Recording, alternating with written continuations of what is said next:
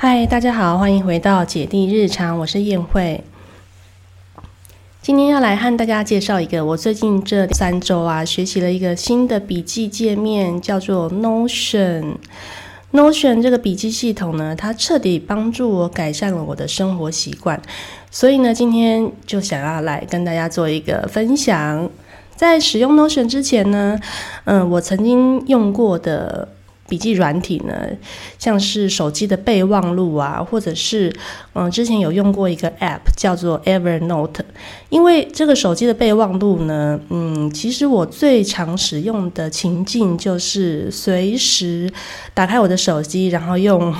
手指头去记录我当下的嗯看到的事情等等。但是呢，当我要用电脑去做一个连线的时候，就会觉得说，其实它对于比较完整的整理资料，应该是说功能不够完整，所以我那时候就想说，找一个笔记软体，然后它的功能是比较完整的。呃，所以那个时候呢，在大概三四年前吧，嗯，还是五六年前，我有点忘记了。那个时候非常非常多人在用的一个 App 的软体叫做 Evernote，所以我想都不想就直接使用它。那我一开始也觉得非常好用哦，像里面可以分门别别类啊，然后在记文文字的资料的时候呢，也有一些功能可以选择。但是呢，其实有的时候也会觉得它的界面呢有有点不符合我想要的方式。但是至少我所收集来的资料啊、笔记啊，其实都有一个比较完整的地方可以储存，而且它还有一个功能，就是可以邀请其他人来共享我所写的一些笔记内容。所以那个时候呢，我在工作上面整理的一些资料，我就直接用 Evernote 来完成，然后再请同事呢到云端去看我所整理的资料的内容。所以其实呢，它是有解决我当初在工作上面的需求。可是呢，在一两年前呢，我要登入 Evernote 的时候呢，他要居然开始要求我要去升级，然后要付费升级到专业版，才能让我可以在不同的装置，比如说电脑啊、手机啊，去读取我里面的笔记本。他要求只要我用两个以上的装置，就需要付费。所以我就想说，那我就用免费版就好了啊。那我就只要在电脑上面去呃处理我的笔记就好了。可是呢，在我要进入 Evernote 的时候呢，它就跳出了一个视窗，上面只有两个按钮，一个按钮呢是付费升级到专业版，一个按钮呢是免费版试用七天还是几天我忘记了，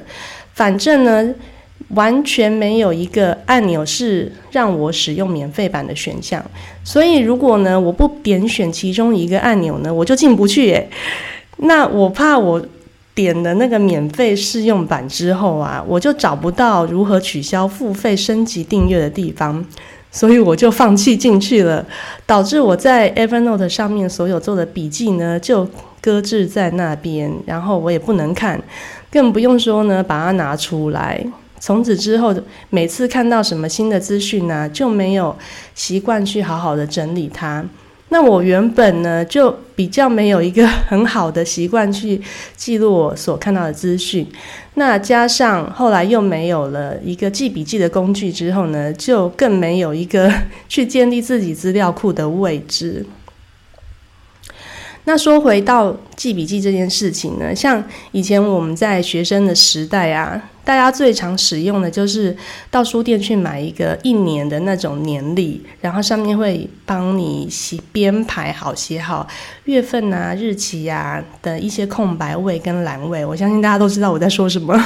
那个时候我在学生的时候啊，嗯，年底都会最期待可以去买一个新的这种年历的手账。然后，嗯，在拿到一个新的年历的手账的时候，是非常，嗯，觉得，嗯，人生又是一个新的开始，这样，然后可以记录每天值得记录的事情。那学生的时代要记录的事情也比较多，因为可能会有学业上的事情啊，还有生活上的事情，都需要自己去好好的规划跟呃去嗯调配自己的进度。但是自从脱离学生时代以后呢，就渐渐不需要这种手账去管理我的日常，因为在工作上面就是嗯有点日复一日，只要上班的时候把上班的工作完成，那下班呢？如果没有特别要规划自己要做什么样的安排，其实事实上我不太需要那种年历去嗯写要写的东西，因为我并没有那种做生活记录或是写日记的习惯。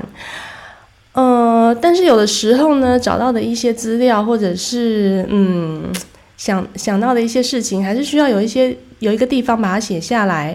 所以呢，我就会去买那种空白的笔记本，我就不是去买那种空白的年历了，空白的手账了，因为我不需要上面满满的都是日期这样子，所以我就会去买那种空白的笔记本。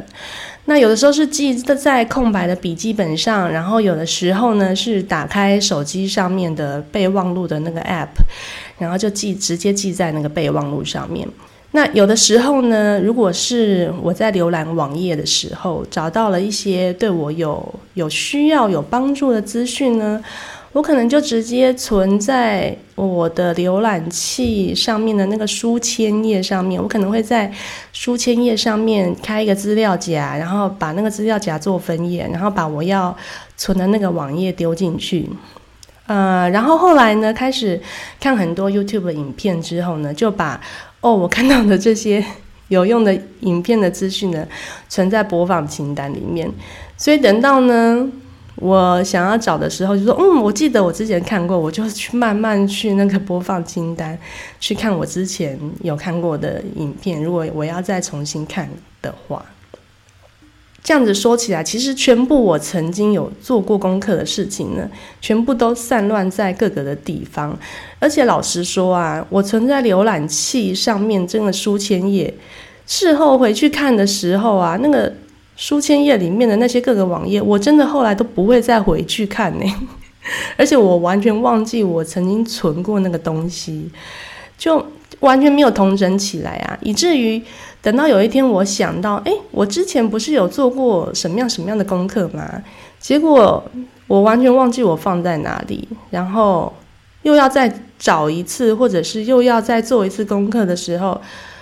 时间又这样子又白白浪费掉，就是之前曾经用过的时间，哎，就是就像没有用过一样。那我常常就是某一阵子呢，就会。持续在钻研某某一样东西，像我前阵子曾经，嗯，大概一个月里在研究露营这件事情，然后研究过露营用品啊、露营地啊什么的，然后呃，有一阵子呢就在研究跟摄影有关的东西，像要怎么拍好一支影片啊，然后相机呀、相机的规格啊，然后剪接的手法啊。甚至有一段时间呢，一直在听跟实验教育有关的议题这样子，但是呢，我全部都没有有系统的把它整理下来，所以我现在回想起来啊，就是嗯，好像当初做的功课都是白做了，所有的东西呢，就是东一个西一个，然后现在要把它找出来呢，又要花很多时间，曾经听过的东西呢，又要重听一遍，就是又要花很多的时间。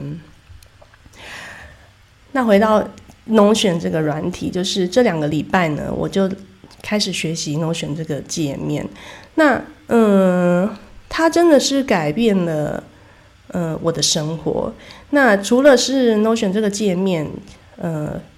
有很强大的功能以外，也加上我要去改变我做笔记的习惯，就是我要习惯去把我做过的资料。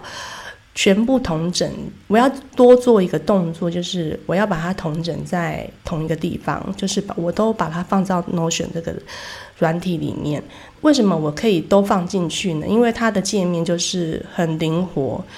很有变化性，然后很丰富，所以可以让我把我所有收集而来的资料呢，通通纳进去，把它当做我的资料库、图书馆一样。它整个笔记的形式呢，就像是网站的架构，呈现的架构呢，就像树状图一一样，一层又一层的，可以无限制让你分下去。就好像呢，你把一个东西放在柜子里的某一个抽屉，然后呢，抽屉里面呢又可以分很多不同的隔层，然后隔层里面呢又可以去分你想要分的格子，就是可以，它可以无限制的依照你想要做的任何。任何各种的分类方式去分门别类去整理你所有的物品，而一般我们使用的备忘录啊，或是我我之前使用过的 Evernote，它可能就只有两层，就是你把一个笔记放到一个资料夹里面，然后那个资料夹就是这些笔记这样子。那我没有办法在笔记里面又去开一个资料夹，然后又再去 放很多笔记，所以它的这种。嗯，层级的无限制的延伸概念，其实就很像是我们电脑工作里面的档案总管里面的资料夹的形式，就是你可以无限制的一直去开资料夹。这种方式呢，对于有整理癖好的人来说呢，这真的是非常强大的功能。而且 Notion 不但有这种无限制可以延伸所有层级的设定以外呢，它还有可以任意变动的弹性。呃，就是你可以随时变动每一页的层级上下的关系，还有它的位置，然后也可以把内文里面的每一个文字、每一个区块做各种格式的切换，就是它的变化性非常的高。你也可以把各种区块去做层级的调度，而不是只是内文而已。然后呢，也可以将呃里面所建立的资料库做彼此之间的连接。或者是说呢，你的内文里面如果有复制的地方，也可以做双向连接的同步，就是你在 A 的地方改变的更新的某一些文字，然后如果呢有另外一个地方是同步的话，你另外一个地方也会同时更新。那除了做笔记以外，它也可以用表格的形式去建立。你所呈现的文字页面，也就是说，你可以把你的所有的资料用表格的形式呈现出来，然后在每一个资料上面贴上标签。你所有做过的资料呢，就会用表格的形式一览无遗。然后呢，用标签的功能呢，将所有主题性有关联的资料串联起来。所以你可以用标签标签的功能去搜寻你所有曾经做过的资料。那我现在做笔记的习惯就是，我每天呃小朋友睡觉之后呢，我就会把今天所有听到的资讯做一个动作，就是同整到 Notion 里面。其实要花的时间不多，就是因为我每天会搜集到的资料，我就会立马随时记到我的手机的备忘录里面，我就直接把呃。备忘录里面的资料，再去 copy 一份到我的 Notion 里面。嗯，所以不论是我当天白天在带小孩的时候听的一些 podcast 啊，或者是之后我看到的影片，只要是我对里面的内容觉得嗯对我有帮助、对我有用的，或者是呢有共感的一些资讯，我就是会在 copy 一份到 Notion 里面。这样子就可以确保我以后要在找资讯的时候呢，就可以非常快速找到我曾经做过的功课。我觉得这就是一个让我可以节省时间，然后让我去建立我所收集而来的资料库的一个很好的一个地方。这样子，然后呢，Notion 它除了优化了我资料整理的这个功能以外呢，Notion 的另一个对我非常非常有帮助的地方，是它组织并且强化了我的生活目标与日常的行为。好，怎么说呢？就是有在听我录 Podcast 的朋友呢，应该会知道，我就是一个想到什么就做什么的人呐。有时候呢，一个星期就会靠着那个热情跟动力，完全不管其他事情。就是非常集中火力的专注于当下想要做的事情，虽然这样听起来就是好像很棒棒这样子，但是事实上呢，是我其实现在啊，就是等孩子睡觉之后，我对于我的生活的目标，其实除了剪影片，录 podcast，其实还有写文章。那这三种需要创作的事情呢，都是需要被统整跟组织的。像我写文章，其实是我今年一月的时候才开始，才又开始开机这样子。今年一月的时候呢，我就是确定我要在某一个平台开始写文章。那那时候就是非常全心全意的在写文章，所以我那一整个月完全就是没有产出任何的影片。但是其实呢，我觉得创作是需要养成这种持续跟不间断的行动。所以呢，我其实那个月一股脑的一直写写写之后呢，然后都没有做影片嘛。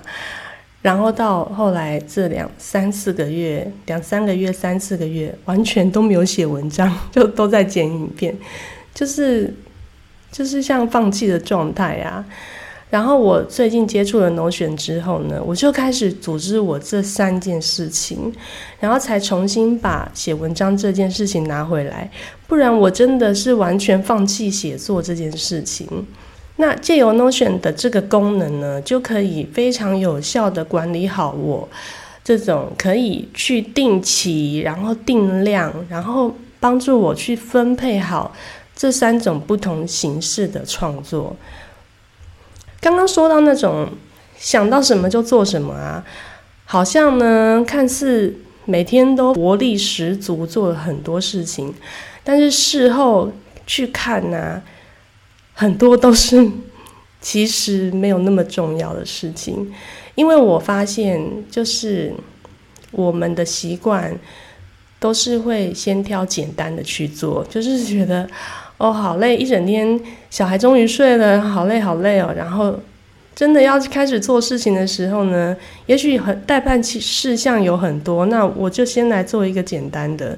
所以我就会去做一大堆很简单的，但是又没有重要的事情。结果呢，很重要的事情就会被不知不觉中就一再的这样延宕。但是 Notion 它的这种资料库的功能呢，它就可以列出。我那些想要完成，然后比较重要的事情，然后我就会在后面附上一个我自己给自己的 deadline，就是离我的到期日呢还有多少天的倒数日，所以就会每天打开 Notion 的时候，就会有一个倒数天数的那个数据，去提醒自己呢，诶，什么事情呢？快要到期了，那我可以先做它。那什么事情呢？是嗯，还有比较多的时间，我可以排在比较后面，嗯，比较后面去完成。嗯，所以它这种倒数日期的呈现方式呢，就可以让我非常直观的去看到，说我可以优先去做哪一些比较重要的事情，然后什么样的事情呢，就可以先哎稍等一等这样子。那那些比较简单，然后比较不重要的事情，我渐渐的呢，就会在平常带小孩的时候，那些比较零碎的时间去完成它。那小朋友睡着之后的那两个小时比较完整的时间呢，我就可以比较专心的去做那些比较需要完整，然后比较专心的状态去把它完成，然后不会被一些琐碎的事情去分心这样子。关于目标的部分呢，就是我相信很多人都会在每一年刚开始的时候定定一个。新的一年要有新的目标，但是好像过了一两个月之后呢，好像就会把那些目标渐渐的就抛诸脑后，就遗忘了，然后完全去做一些跟一开始新的一年的那些目标完全不相干的事情。那 Notion 的资料库的系统呢，就可以。放大你那些目标，就每天你打开的时候，你就会看到那些大目标，然后去提醒你，嗯，这些目标是嗯你的动力的那个来源，然后你可以把你应该要完成的一些实际上的行为，去跟你的大目标去做连接，让你可以很清楚的知道呢哪些。实际上的行为是去完成我所谓的一整年的大目标。那这样一来呢，我在生日常生活中呢，可以拿来做事情的时间，就可以更有效率的、更有效能的去应用在实现我一整年的大目标上面，而不是一有空就开始滑脸书啊，或是看。那个 YouTube 的的推播啊，或者是去看 Line 的社群群组的留言呐，我真的不骗你，真的是 我在用 Notion 之前呢，我现在回想起来，我有时候真的就是都在看 YouTube 的推播。然后就是漫无目的的去划，说 YouTube 给我推播哪些东西，然后我就一直在那边划，说这些都不是我想看的，我根本就不想点进去。然后，但是呢，即便我不想点进去，但是我还是一直在划，哎，然后就是浪费那些时间再去划那些 YouTube 在推播我什么东西，或者是呢，我有加入一些赖的妈妈群组。我就在那边看妈妈彼此之间在聊什么，虽然我都几乎没有参与大家的讨论，但是我真的花了蛮多时间在看大家在聊什么。当然，其实有时候的确会收集到一些蛮有用的资讯，但是其实时间就是这样一点一滴浪费在这些社群媒体上面。嗯，那使用了 Notion 之后呢，再加上改变了我自己的笔记习惯之后呢，我现在在带孩子的时光呢，就是会一一边听 Podcast，然后随手顺便把听到的重点啊，或者是有共感的地方记录下来。等到孩子睡觉之后呢，就会用非常嗯简短的两三个小时的这个自由的时光呢。很有目标性的选择自己的行动，那这些看 IG 啊、看赖群组、看社群的时间就相对减少了非常多。然后现在想起来，真的相较之下，因为我现在完整的时间都做，就是我觉得很很有意意义的事情，相比之下，那些看社群。相对而言就变得没有那么重要，就是我觉得我好像就没有那么必要需要去划那些东西这样子，那我的行为也就完全就是直接改变了。嗯，好，那第三点呢，Notion 它管理了我每日的习惯，就是除了整理资料。还有建立我的目标，最后一个影响我非常大的就是每日习惯的养成。那因为我现在呢。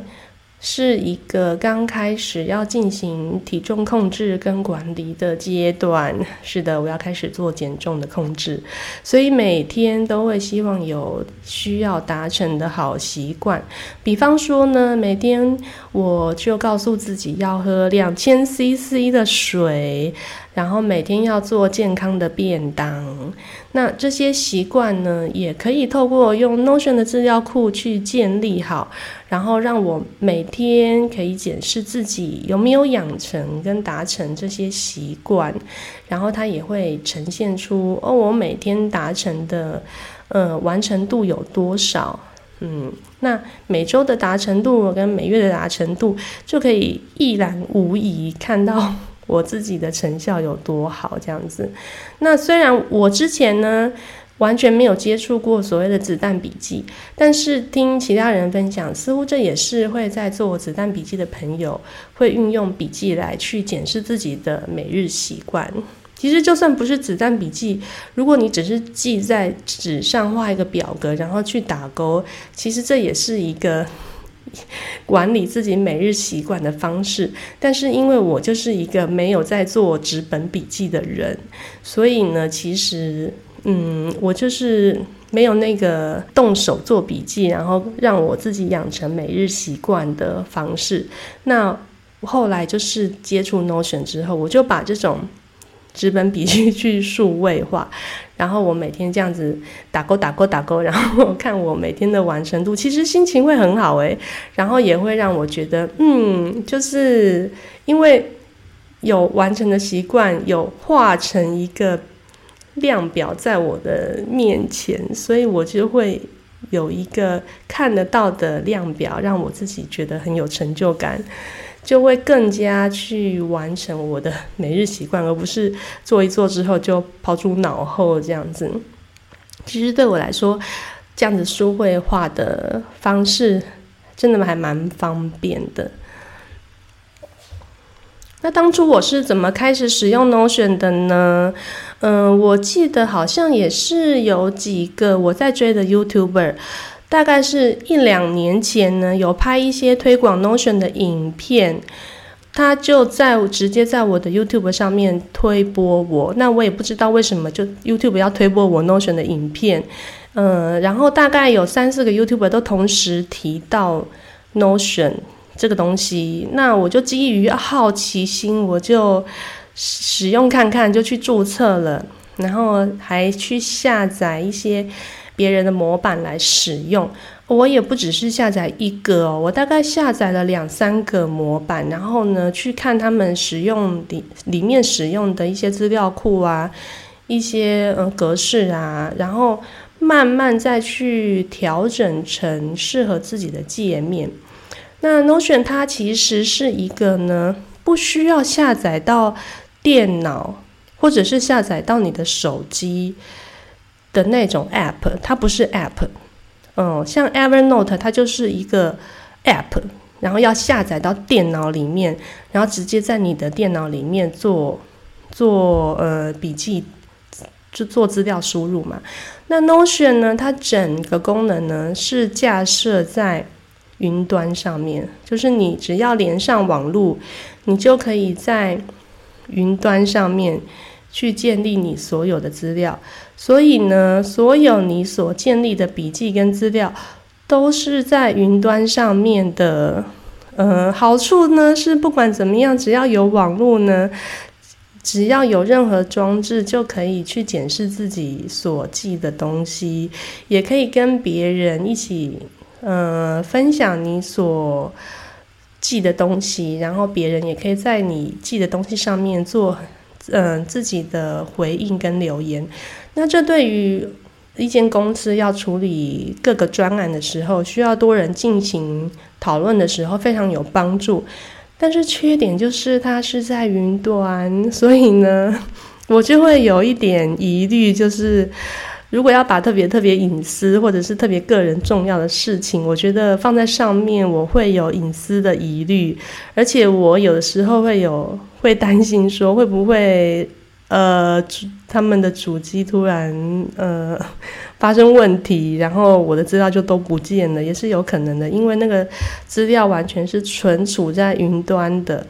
那如果或者是说，如果有一天用户变得非常非常多，他们一家独大的时候呢，突然向 Evernote 说哦要收费，不然就不能进去的时候啊，那不就 GG 了吗？我里面的资料都被你掌握了，那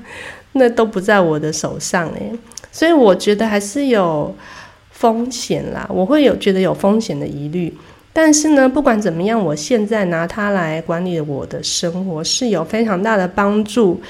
所以呢，哪一天要是收取不合理的费用的时候呢，我也是可以把同样的逻辑，或者是应该是说同样的系统、同样的运用手法套用在其他的应用程式上面，或者是说呢，我可能之后会去找其他的。也许不是在云端的那种笔记界面使用这样子。那因为 Notion 这种笔记系统呢，我觉得最重要的，它是完整架构了我如何整理笔记、如何规划生活目标、如何去安排我的呃时程的一个方式。那这个过程呢，其实最重要的是它厘清了我现在。在生活上最需要解决的问题，而不是 Notion 本身这个软体这样子，所以我觉得还是蛮蛮感恩我这一两个礼拜有接触到这个界面的。好，那我不知道这样有没有这样说有没有大家有没有清楚？嗯，就是最重要的是厘清这个过程，然后也许哪一天我发现了更好用的软体，然后那个软体不是云端的，而是都掌握在自己手里的那一种，我可能就会在嗯更换我所使用的界面这样子。好的，那就是今天我想要跟大家分享的内容。希望这个时间可以带给你一段愉快的时光。那我们下次见喽，拜拜。